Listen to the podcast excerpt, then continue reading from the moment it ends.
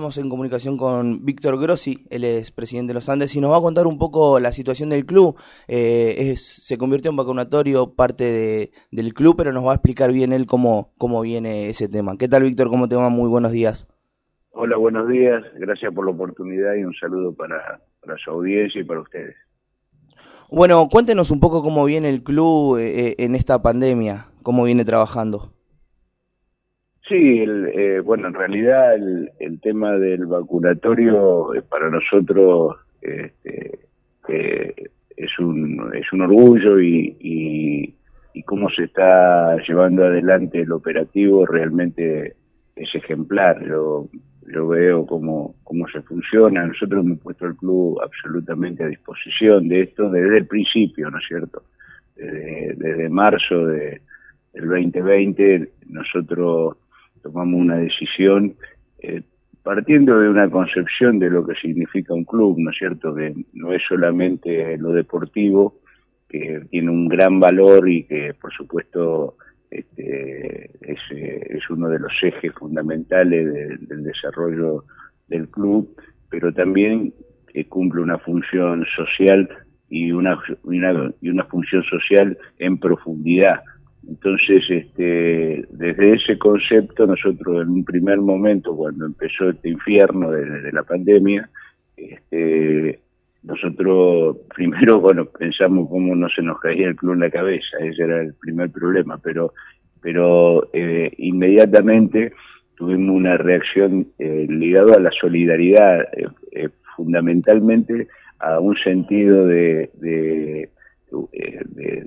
a un criterio de, lo que significa un club y, cuál es la función que debe cumplir en una situación este, tan de emergencia como es este, la pandemia, ¿no? Así que bueno, eh, eh, nosotros tenemos eh, varias subcomisiones y, nos pusimos a trabajar y, y generamos eh, más de 30.000 viviendas a lo largo de nueve meses, eh, que frenamos con, cuando comenzó el calor, este, porque ya se nos hacía muy complicado, llegó un punto en, en un momento de esos meses que habíamos llegado a 3.000 a 3.000 viandas este, eh, en el día que lo hacíamos, que eran los miércoles, y, y, y eh, por supuesto todo lo que pudimos organizar para sostener también familias ligadas a las divisiones inferiores del club y, y a los jugadores, bueno, se hizo todo eso en un concepto absolutamente ligado a la solidaridad, ¿no es cierto? Y, y a poner a disposición el club eh, de las autoridades eh, y, y, de nuestro de nuestros vecinos. Así que bueno, es, es, eso eso es, el colorario de eso fue que los Andes hoy es un vacunatorio este, para nosotros este, recibir eh, la cantidad de gente que se está vacunando en, con una organización yo diría casi perfecta va, yo no veo ningún ningún este ningún error está muy bien organizado eh, ¿pudo, ¿Pudo observar en esa cantidad de personas que, que pudo vacunar eh, en, el, en el club alguno de algún socio?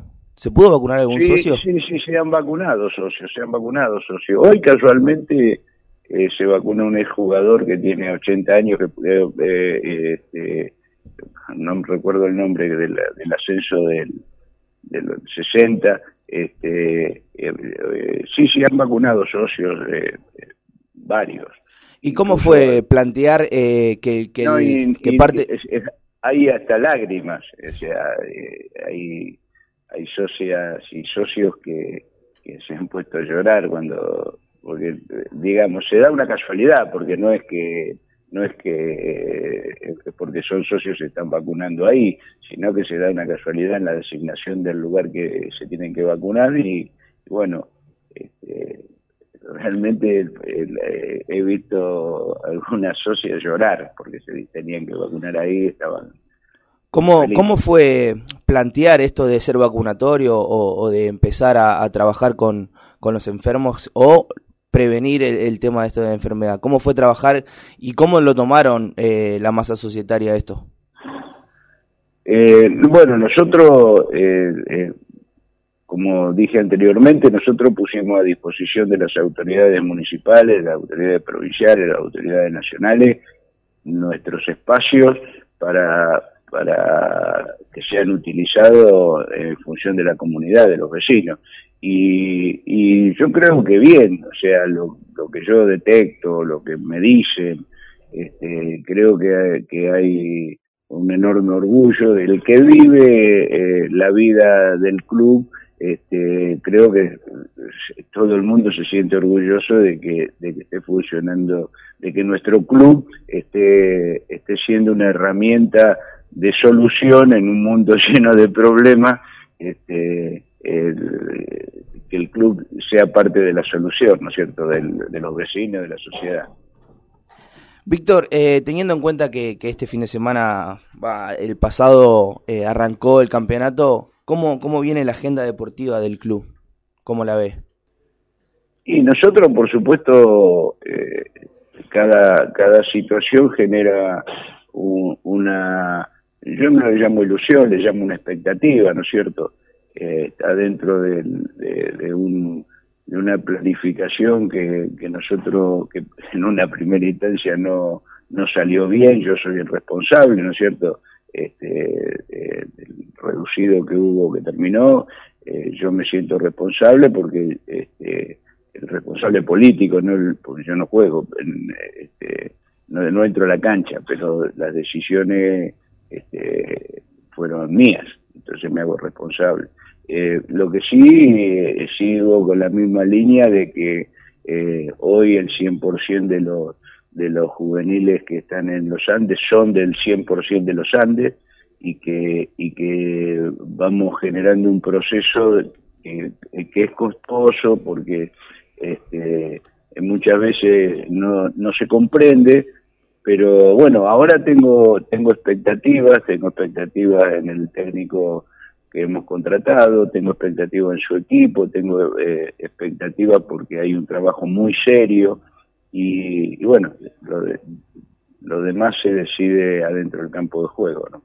Así es, así es. Bueno, le deseamos muchos eh, éxitos, Víctor, y esperemos que, que, sigan así en cuanto a, a, lo sanitario, que, que, sigan dándole una mano tanto a provincia como a nación y, y le deseamos mucha suerte en eso.